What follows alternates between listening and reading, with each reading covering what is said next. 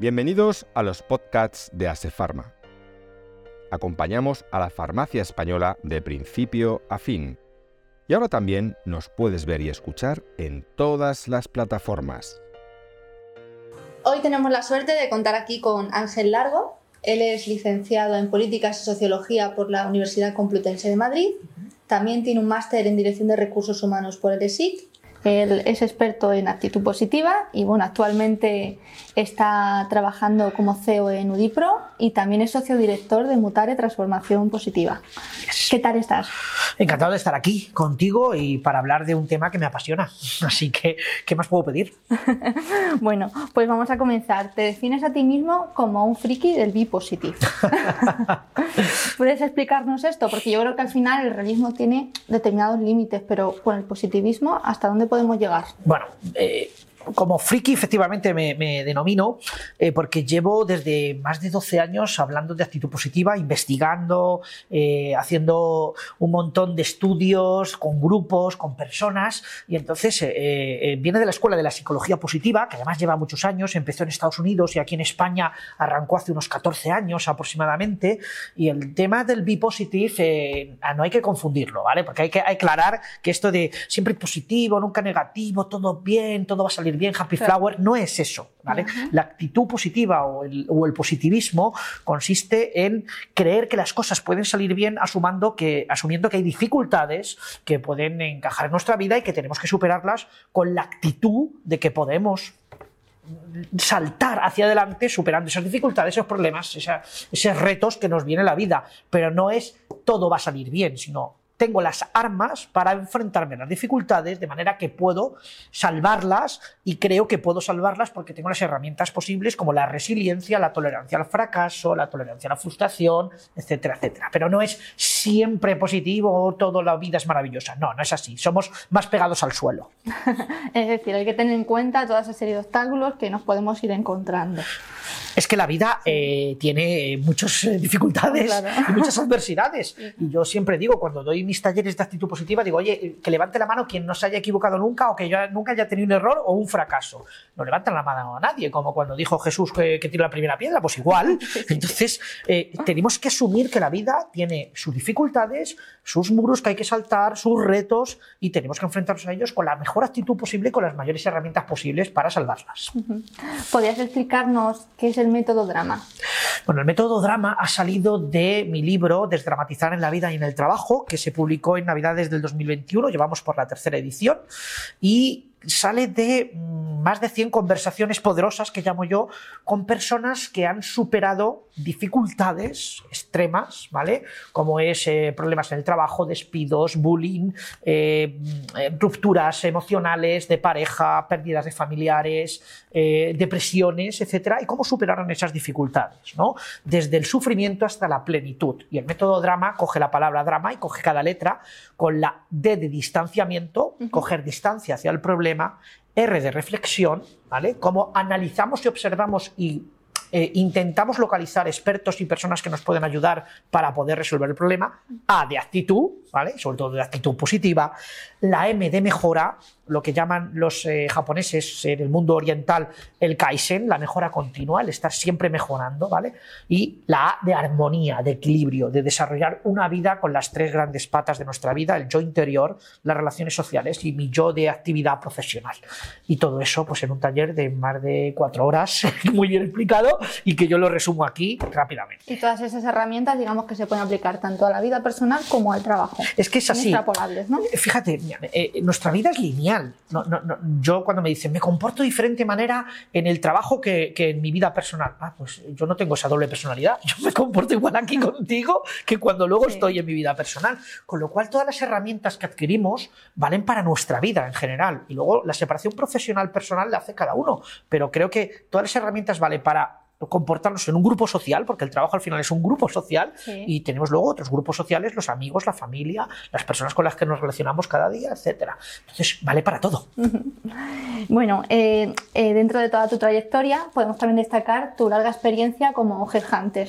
Has entrevistado a una gran cantidad de, de variedad de perfiles, y por ejemplo, ¿Has hablado con farmacéuticos o personas referentes del tema de la salud? Por supuesto, claro. Una de las cosas que he hecho durante toda mi vida es la gente relacionada con el mundo farmacéutico, ¿vale? Tanto farmacéuticos como todos los que están, los profesionales relacionados con el mundo de la farmacia.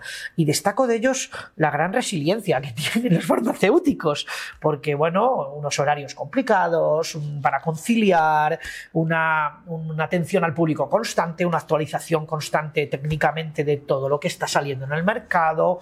Eh, los considero unos profesionales muy, muy cualificados a los farmacéuticos, con gran capacidad de resiliencia y de hecho he tenido la oportunidad de darles alguna formación en temas de actitud positiva y lo han agradecido porque necesitan ese, ese apoyo, ¿no? ese apoyo emocional para que puedan afrontar los retos que tienen en, su día a día. Digamos que tienen un patrón más o menos definido entre, entre ellos. La verdad es que sí, yo me he dado cuenta que al final entre ellos cuando coinciden, pues oye, sus experiencias son muy similares, su forma de ver el mundo profesional de la farmacia, etcétera, y es, fácil hablar con ellos, es fácil hablar con ellos porque ellos están acostumbrados a, tratar con el público, con lo cual son muy abiertos y son personas muy, muy abiertas al cambio y a las posibilidades. ¿Puedes recordar algún caso concreto que haya sido curioso o que haya sido especialmente preocupante por algo?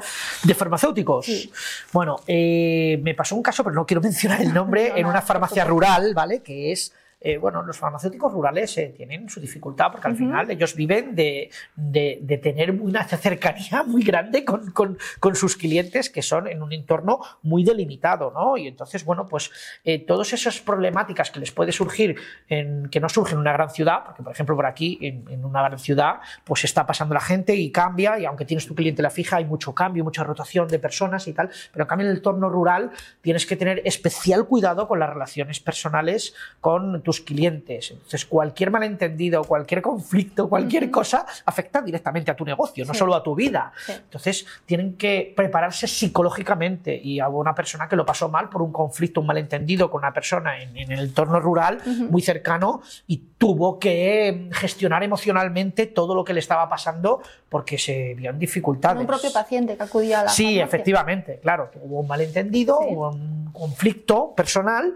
y eso afectó porque, claro, eso se derivó al resto de, las personas que, eran clientes y pacientes. Entonces, eh, tuvo que solventarlo y tuvo que tirar de gestión emocional y, lo consiguió. ¿eh?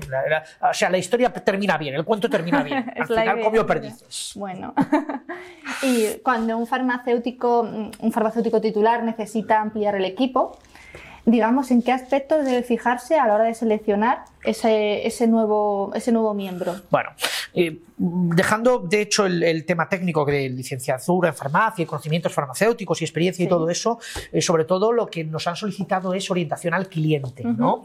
Digamos que la farmacia al final es eh, una plataforma donde hay muchas posibilidades ¿no? de, de, hacer venta a, a los clientes y hay que tener esas habilidades sociales de orientación al cliente, gestión de la adversidad, tolerancia a cualquier problema que viene, gestión del conflicto, todas esas cosas que tienen que ver con al final el trato al público es lo que más buscan los farmacéuticos para ampliar su equipo, porque necesitan personas no solamente expertas técnicamente, sino que se les supone que tienen que tener una orientación hacia las personas, que sean unas personas, no voy a decir extrovertidas, pero sí que tengan encaje a nivel personal, porque los introvertidos también pueden tener buen funcionamiento, pero sobre todo esa orientación hacia la venta, hacia el cliente, hacia entender lo que quieren las personas y esas habilidades sociales de comunicación, empatía, asertividad, es lo que más buscan para ampliar sus equipos. Los últimos años podemos decir entonces que las habilidades comunicativas han ganado muchísimo peso. Cada vez más. Pero no solamente en el sector farmacéutico, en, también en, todo, el mundo. Es decir, yo echo mucho de menos en, la educación infantil y juvenil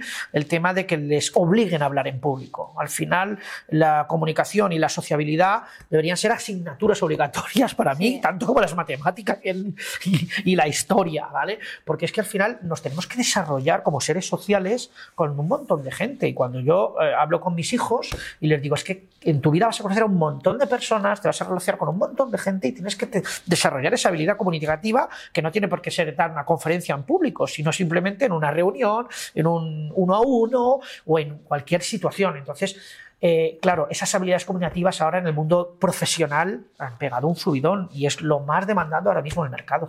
Sí, de hecho, además en el modelo educativo estamos viendo que ha cambiado mucho el rol del profesor que tenía hace unos años leo mi, mi lección, te la cuento y ahora ya es el alumno el que también tiene que salir a, a explicar. Y tienen que ¿Verdad? interactuar. Tiene que tienen ese feedback con- Claro, yo, yo tengo un hijo de 12 años y se me tengo que preparar el speech de no sé qué, de un minuto, de hablar de esto. Y esto me parece muy bien. Vamos con 20 o 30 años de retraso Sí. respecto a Estados Unidos ¿eh? y, y a, y a otras culturas más anglosajonas, ¿no? Eh, pero bueno, nunca es tarde y si las nuevas generaciones se pueden incorporar con esas habilidades comunicativas habremos ganado mucho. Sí. Y bueno, volviendo otra vez al ámbito de la, de la propia farmacia, porque ya sabes que los principales oyentes que tenemos aquí son de este sector, también Vale. del sector eh, salud en general, nos gustaría saber qué tipo de claves puedes dar a un titular para promulgar esa actitud positiva en el equipo. Bueno, lo primero es eh, enfrentarse a, a su día a día teniendo empezando con pensamientos positivos, ¿no? Es decir, eh, hay muchas herramientas desde la meditación, el agradecimiento, la respiración, etcétera, pero sobre todo decir, oye, voy a empezar mi día y como cuando yo eh, me- venía aquí contigo, hoy va a ser un gran día, vamos a grabar un, un bonito podcast, vamos a hacer algo que, sea muy chulo y que tal, y, y yo me he mentalizado positivamente de que va a empezar buen día. Luego vienen las dificultades, ¿de acuerdo? Luego, eh, pero empezar con pensamientos positivos desde el primer día de por la mañana es muy importante. Luego los descansos, los descansos mentales y lo que llamamos descansos sociales. Es decir, estar eh, todo el día a tope de energía eh, es agotador. Y de hecho pasa factura, con lo cual hay que saber tomar tus descansos sociales, eh, respirar, eh, darse un paseo, pues, eh, no todo el rato estar con, con- con la, la máquina, la- esa pedaleando. Es que si no, yo lo que veo es que la gente se sobrepasa. ¿no? Es muy importante también el optimismo de, oye, yo voy a enfrentarme a esta situación creyendo que lo voy a conseguir. Hoy va a ser un gran día en la farmacia, hoy voy a cerrar una cosa buena con, con mi equipo y tal. Y luego actividades que unan ¿no? con los equipos, sobre todo el titular de la farmacia, que es el pegamento con todo ese equipo. Actividades que unen dentro y fuera de la farmacia, permitir eh, la risa, permitir momentos donde podemos eh, compartir fuera de la farmacia juntos. Todo eso ayuda para generar un ambiente y un entorno y una actitud positiva, no solamente del titular, sino en el resto del equipo.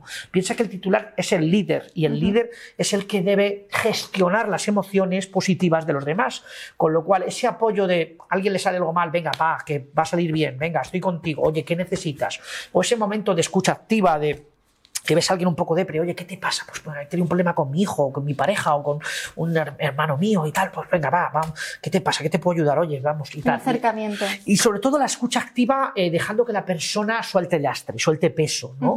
Entonces, el titular tiene una responsabilidad de gestión, no solamente de sus emociones, sino de las del equipo. Y él es un espejo al final. Es. Si él se siente mal, su equipo lo nota y, y y se resiente. Con lo cual, es muy importante que tenga esa actitud positiva y las herramientas para poder superar esas dificultades. Es decir, primero que trabaje el titular y que luego ya lo pueda trasladar a todo el equipo. Evidentemente el titular es ese, ese referente que nosotros tenemos, con lo cual eh, yo creo que deberían trabajarse las emociones positivas con los titulares y luego a partir de ahí efectivamente trasladarlo al equipo. Ángel, ¿es cansado mantener una actitud positiva? Eh, durante el día no, al final del día sí, es agotador. Yo tengo mucha energía, Sí. pero a las diez y media de la noche no me llames ya, ¿vale? Porque ya estoy eh, un caos total. Eh, es agotador, pero es satisfactorio, porque te vas a la cama con una satisfacción de decir, wow, hoy he hecho algo que verdaderamente merece la pena. Hoy esa persona que estaba enfadada me he prestado a escucharla y, se encuentra mejor. Hoy eh, he sido optimista y hemos podido superar esta dificultad. Es es, es tan satisfactorio que te olvidas de todo. Y luego ya cuando efectivamente te viene el bajón, te viene el bajón. Pero es absolutamente, es mejor eh, acostarse y diciendo, hoy he hecho cosas positivas en mi día, Sí. que decir, oye, te- este tal y este fulanito es un, un tal y Es que un no cual". dormir. Claro, yo, yo siempre digo, vete a la cama agotado, pero satisfecho. Sí. ¿no? Diciendo, he hecho todo lo que tenía que hacer. ¿Ha salido mejor o peor? Hasta donde yo podía. Pero yo he Sí. hecho todo. Eh, a mí me hace gracia cuando dicen, oye Ángel, eh, tú das el 120%. No, el 120% es pasarte de... no- no- nunca se puede. Yo doy el 100% en todo, aquí contigo, en, tal, en mi trabajo, en mi vida, y luego termino agotado, pero satisfecho. Y cuando estás con tus clientes, eh, es difícil mostrar esa positividad. Eh, ¿Se nace o se hace? No, no, no, no, se hace, se hace. Yo no, no creo en nada que se nace. Todo- todos Es decir, nadie nace, oye, ¿ha tenido usted alguien positivo? No, eh, ha dado a luz a alguien positivo. No. O alguien ha dado a luz un líder. Mí dice, el líder nace. No, el líder no nace. Señora, ¿ha tenido usted un líder? No, no, no. no. Eh, todo se puede aprender. Al final, el ser humano tiene esa capacidad de aprendizaje, ¿no? Cuando yo me relaciono con otras personas, sean clientes, sean colaboradores, sean miembros de mi equipo, me da igual, ¿vale? Es verdad que yo noto cuando hay eh, actitud negativa, ¿no? La, yo, lo llamo la CCQ, ¿no? La crítica, la condena y la queja, ¿no? Y es que estamos muy acostumbrados a criticar y sobre todo a las espaldas de las personas.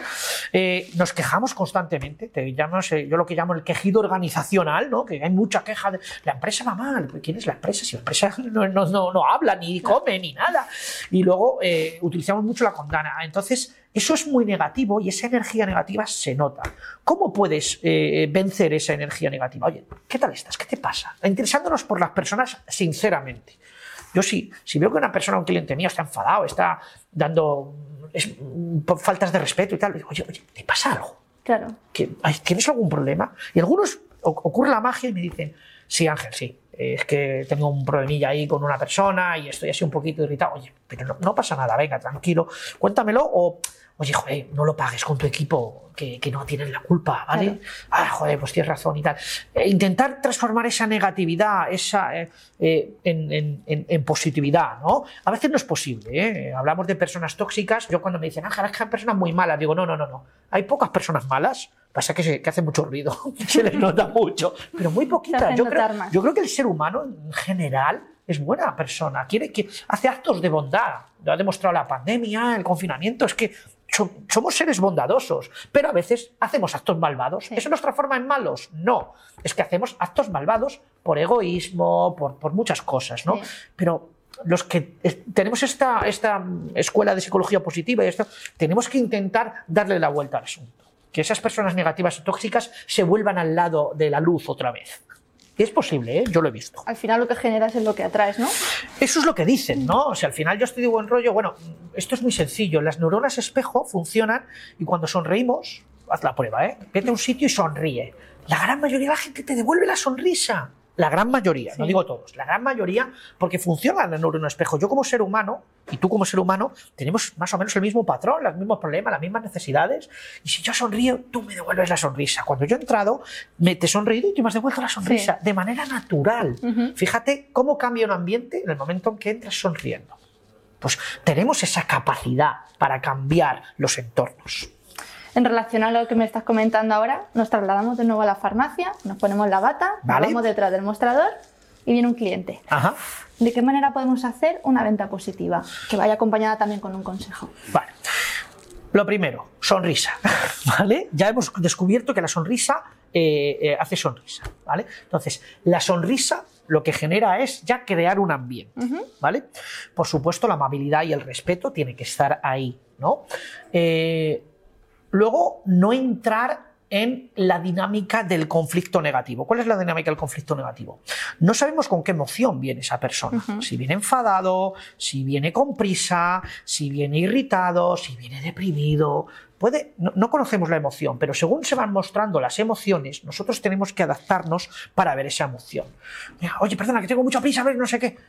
Ven, dime qué necesitas y vamos a solucionarlo rápidamente. O sea, la adaptabilidad es una de las grandes características de la actitud positiva, adaptarnos a las emociones que tienen las otras personas. Unas veces adaptándonos lo más posible para intentar contrarrestar si tiene una emoción negativa y otras fortaleciendo esa actitud positiva que nosotros podemos contagiar, porque es el verdadero contagio. ¿eh? La actitud positiva del optimismo se contagia, es mucho más contagioso que cualquier enfermedad y que el COVID, porque, porque se demuestra, si yo te sonrío, si yo soy amable, si yo soy educado y tú me respondes con una mala contestación, bueno, pues tú dices, oye, perdona, es que yo no te he contestado mal y te pasa algo, ¿estás bien? Porque yo, como no te falta el respeto, me asombra, ¿no? Que me, que me digas esto y tal. Y, y hasta la gente, y sí, la gran mayoría, ¿eh? La gran mayoría. Lo que pasa es que vivimos una sociedad que va en piloto automático y vamos con muchas prisas, con mucho ganas de hacer todo deprisa y ahora voy a la farmacia, luego voy a por los niños, luego voy a por el trabajo, luego voy a hacer la compra y luego tal. Y en el ocio también, vamos acelerados. Necesitamos pausa. Y yo creo que el farmacéutico puede dar esa pausa. Decir, oye, ah, te voy a atender, te voy a entender, voy a intentar, te voy a comprender, voy a ser empático. La empatía, la empatía se, se practica. Entonces, todas esas actitudes que se pueden desarrollar dentro de la persona ayudan para tener una venta positiva. Y si conseguimos tener un, equipo positivo, ¿crees que eso puede llegar a fidelizar más a los clientes que entran a farmacia, a los pacientes que entran? Absolutamente seguro, pero es que además hay datos. es decir, la mayoría de los clientes que encuentran ambientes positivos cuando les están eh, atendiendo suelen no solamente fidelizar, sino gestionar más compras. Es decir, eh, la actitud positiva multiplica la facturación. Yo tengo una frase que es sonríe a tus clientes y, se, y, y tu contabilidad sonreirá. ¿Vale? Es decir, si tú, eh, sí. si tú haces algo para que la gente se encuentre bien, ¿qué buscamos la gente? La gente queremos aceptación, reconocimiento, felicidad, que nos traten bien, que sean amables, que sean respetuosos, que sean cariñosos con nosotros. En definitiva, la gran palabra es amor. Es amor. Si tú das amor, normalmente te devuelven amor. Y amor en formato también de venta. Sí, o sea, claro. con lo cual la fidelidad está más garantizada cuanto más entornos positivos hay. Y bueno, como tenemos costumbre ya en los podcasts de Pharma, vamos a finalizar con dos o tres preguntas más directamente del plano personal. Dispara. Y vamos a ello. Eh, ¿Nos podrías recomendar un cantante, un grupo de música que a ti especialmente te levante el ánimo? ¡Wow! Wow, son muchos. Complicado. Son muchos. Es que, ¿sabes qué voy a decir? Que yo soy de los años 80 y entonces todo, todo, toda la época esa de los años 80 a mí me marcó muchísimo. Yo, me, me gustaba mucho Radio Futura. La movida madrileña en la, general. Sí, la mal llamada movida madrileña porque son muchas gente. Yo, por ejemplo, con mi libro, que, que, era de dramatizar la vida en el trabajo, me puse la canción No quiero más dramas en mi vida de Alaska uh -huh. y me da un chute, me da un No quiero más dramas en mi vida y me pongo así, le doy duro Alaska es una, una, persona que además a, a, es, es, transversal generacionalmente. Empezó con los 70, 80 y todavía sigue de sigue moda. Con lo cual, Alaska tiene una energía grande y recomiendo la canción que sabe, no, no quiero más dramas en mi vida. ¿Recuerdas cuál es el último regalo que has hecho? Sí, sí, porque ha sido hace poco, se lo he hecho a mi hijo. se lo he hecho a ¿Qué mi ha sido? hijo. Un cubo Rubik de un solo color. Le compré porque le escuché que le gustaba, aprobó los exámenes y se lo compré el otro día. Para la tolerancia a la frustración. Sobre todo por premio al éxito, ¿no? Le premiado claro. el éxito. Sí. Y entonces eh, sacó bien unos exámenes que, que le estaba, se estaba esforzando y tal. Y yo le escuché, joder, ¿cómo me gustaría tener un cubo de un solo color? Me metí en donde me tengo que meter, por no hacer publicidad. Qué original. y digo, tu Rubik de un solo color. Ay, gracias, papá, ¿cómo lo sabía? Digo, porque papá hace magia. y bueno, ya para finalizar, ¿podrías decirnos un lema que deberíamos tener en cuenta para seguir en la vida de una forma positiva? Uf, solo uno. Solo uno, ¿no? Eh, los llamados mantras, ¿no? Funcionan bien porque nuestro cerebro se cree todo lo que le decimos. Si yo le digo a nuestro cerebro, eres un inútil, vas a hacer esta, esta entrevista mal, eh, no, eso, eh, nuestro, mi cerebro dice, es verdad, es verdad. Y seguramente fracase. Con lo cual, eh, yo siempre digo los tres mantras. Porque yo lo valgo, porque yo lo merezco, porque yo puedo. Entonces, me acuerdo mucho de L'Oreal, perdón L'Oreal por hacerte publicidad, en mi casa no puedes enviar cualquier producto. El yo lo valgo de L'Oreal, de verdad me parece brutal, porque tú lo vales. Claro, es que tú lo vales, tú te lo mereces y tú puedes. Y si te repites eso de manera constante, tu cerebro se lo va a creer. No esperes a que venga alguien a contártelo, ¿verdad? Es bueno cuando te lo dicen de fuera, sí. pero tú eh, eh, pasamos en fusión cognitiva, que es hablar con nosotros mismos más del 50% del tiempo. Sí. ¿vale? Y estamos con una vocecita, yo lo llamo la radio interior, que nos dice cosas. Esto lo tenías que haber hecho así, lo tenías que haber hecho de otra manera, aquí te has equivocado y tal. ¿Y por qué no? Oye, tú lo vales, tú lo puedes, tú lo mereces. Muy bien, Ángel. Pues muchísimas gracias por compartir este ratito con nosotros. Hemos aprendido mucho de tu experiencia y esperamos que los farmacéuticos que nos están escuchando empiecen a aplicarlo. Eso espero. Actitud positiva, amigos.